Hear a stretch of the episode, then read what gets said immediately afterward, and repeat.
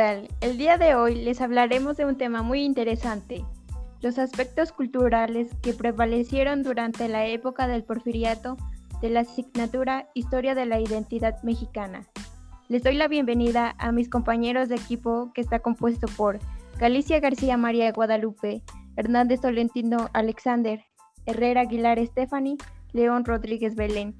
Martínez Valadez Cristal Jazmín, Morales Falcón Armando y su servidora Montiel Sánchez Daniela.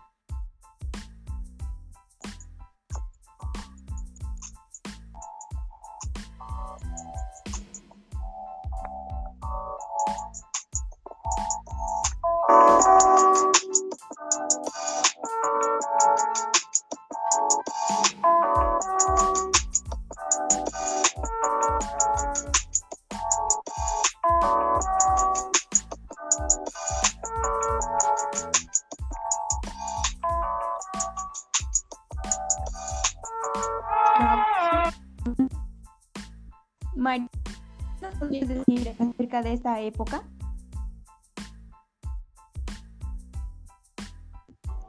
Gracias, Dani. Bien, primero que nada, buenos días. Y reanudando al tema, puedo decir que durante el porfiriato, el arte y la cultura, como la música, pintura, literatura y teatro, recibieron un gran impulso, principalmente en temas literarios donde destacaron Ignacio Manuel Altamirano y Manuel Paino. El nacionalismo y el modernismo fueron abandonados durante el porfiriato para dar paso a la influencia francesa, cuyo máximo exponente fue Justo Sierra. El estudio de la historia cobró importancia en el porfiriato, pues se escribieron libros importantes para la materia como México a través de los siglos, y en el paisajismo destacó José María Velasco, autor de corte naturalista que en sus pinturas representó monumentos prehispánicos de México como Mitla o Monte Albán. El positivismo permitió el avance de la educación, pues se crearon numerosas escuelas preparatorias y en 1910 Justo Sierra reabrió la Universidad Nacional. Muchas gracias, Mari, por esta excelente información. Bien, continuemos. Cristal, ¿nos podrías decir un aspecto cultural relacionado con la literatura, la cual mencionaba Mari anteriormente? Buenos días, y por supuesto que sí, Dani. Para empezar, las nuevas corrientes del realismo y modernismo estuvieron representadas por la producción poética y novelística de Emilio Rabasa, Amado Nervo, Manuel Lacuna, Federico Gamboa, Manuel Paino y Rafael Delgado. La historia nacional fue analizada por Vicente Riva Palacio, Francisco Bulnes y Justo Sierra Méndez, con el propósito de contrarrestar la educación positivista. Fue creado el Ateneo de la Juventud por intelectuales como Alfonso Reyes, Antonio Caso, Pedro Enrique Ureña y José Vasconcelos. La publicación de la revista Azul y la revista Moderna, en las que se mostraban los excesos del romanticismo y el culto a la reforma que reunieron a los grandes valores de las letras, Manuel Gutiérrez, Najera, Luis Urbina y Amado Nervo. Muchas gracias, Cristal. Y sí, cabe decir que son muy buenas obras las de Manuel Gutiérrez, Luis Urbina y Amado Nervo. Un ejemplo claro es la obra El Bachiller, de este último publicada en 1895, la cual fue sin duda todo un éxito. Bueno, continuando con el programa, Armando, ¿qué nos podrías decir acerca de la pintura?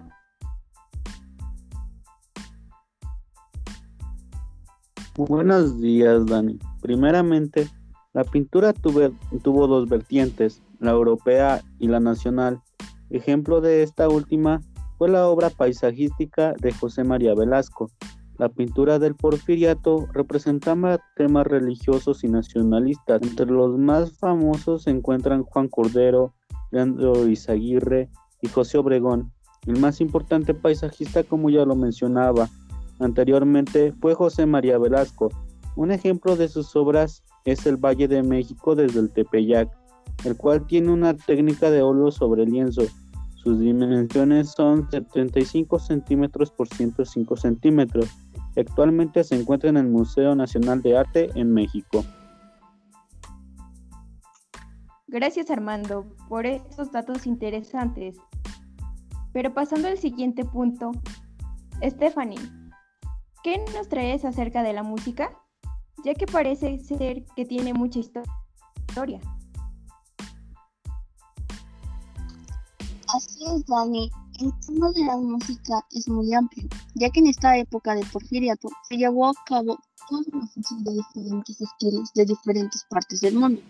Pero cabe destacar que se caracterizó por ser uno de los periodos de la historia de México, que rindió más frutos en la música clásica y en diversos géneros, tanto de concierto como de bailes de salón, y zonas populares y tradicionales como la sandunga o sandunga, compuesta por el compositor oaxaqueño Max Ramón. Estas se caracterizaba por el gran impulso que recibieron los sobre todo en lo que se refiere a la producción del romanticismo y la música de salón. Asimismo, permitió que los compositores mexicanos las tendencias de Europa. Los estilos más escuchados eran azurcas, polcas, valses, óperas, zarzuelas y marchas militares. Entre los destacados de este género se encuentran Genaro Cordina, La Marcha de Zacatecas, bajo Campodónico, Luperde, Ricardo Castro, Macedonio, Alcalá, Dios, Nueve Nunca sobre la entre muchos otros, siendo Juventino Ricardo Castro y Felipe Villanueva capaces de crear un estilo musical basado en las raíces de la cultura nacional.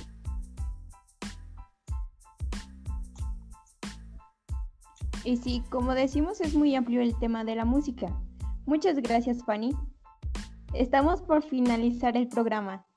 Espero que se la estén pasando muy bien, ya que es muy importante conocer la historia de nuestro lindo México.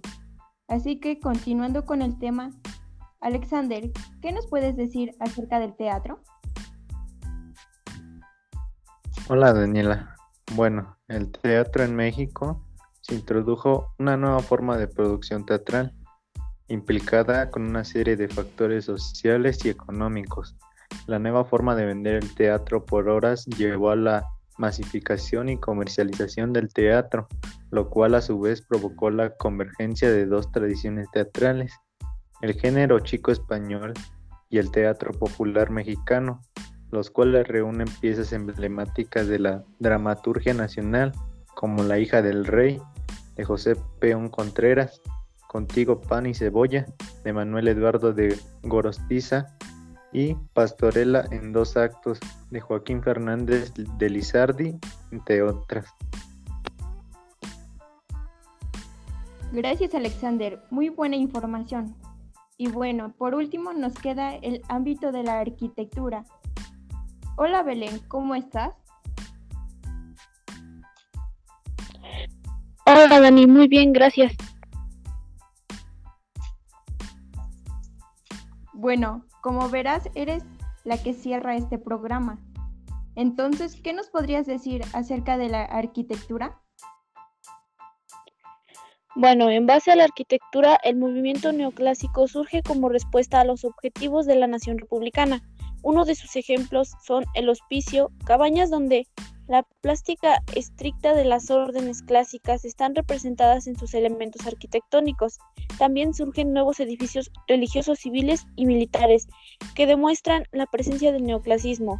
El Art Nouveau y el Art Deco fueron estilos introducidos dentro del diseño del Palacio de Bellas Artes para marcar el carácter que identifica a la nación mexicana como simbología grecorromana y prehispánica. Entre los arquitectos criollos se puede citar a, Damián Ortiz y Francisco Eduardo Tres Guerras. El más notable arquitecto fue el español Manuel Tolsa. Tolsa fue además pintor y escultor. Y legó en escultura la estatua en cueste de Carlos IV, verdadero tesoro neoclásico. Gracias. Muchas gracias, Belén. Bueno, como hemos podido ver, durante la época del porfiriato se, desarrollan gran cantidad de aspectos culturales, los cuales le han dado identidad a nuestro país. Pero antes de terminar el programa, les tengo un dato interesante más.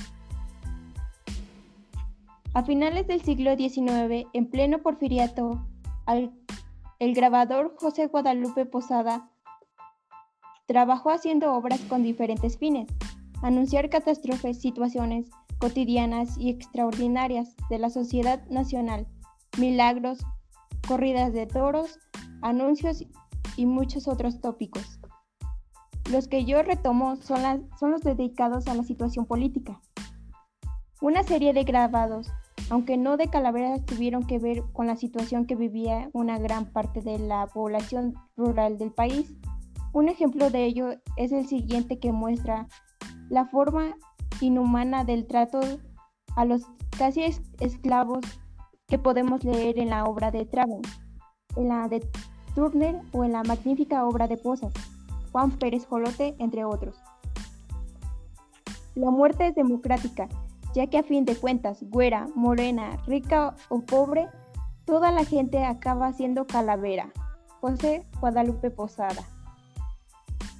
La historia de la Catrina empieza durante los gobiernos de Benito Juárez, Sebastián Lerdo de Tejada y Porfirio Díaz.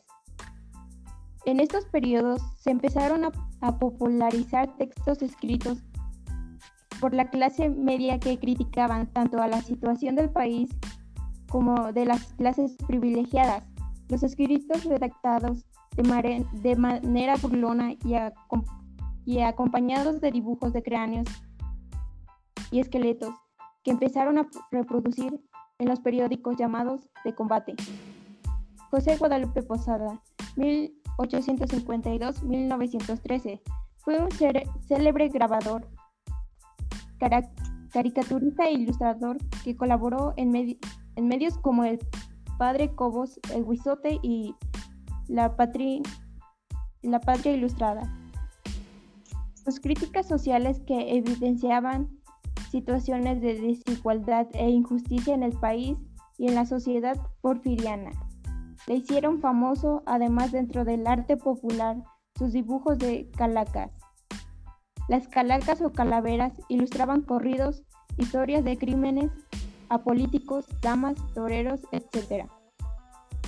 Es por ello que sus calaveras, bautizadas en un principio y por él mismo como la calavera garbancera, representando al pueblo a su carácter desenfadado y festivo, y a la situación de la época, aunque hoy se le asocie más al Día de Muertos. El garbancero era aquel que a pesar de tener sangre, sangre indígena, pretendía ser europeo y renegar a su propia cultura, situación que el, que el ilustrador condenaba. Por ello su calavera con sombrero, sin nada más, representaba al garbancero, al que, al que pretende aparentar lo que no es. Bueno, ahora sí, hemos llegado al final de nuestro programa. Esperamos que se la hayan pasado bien y también disfrutado. Agradecemos su atención. Hasta la próxima.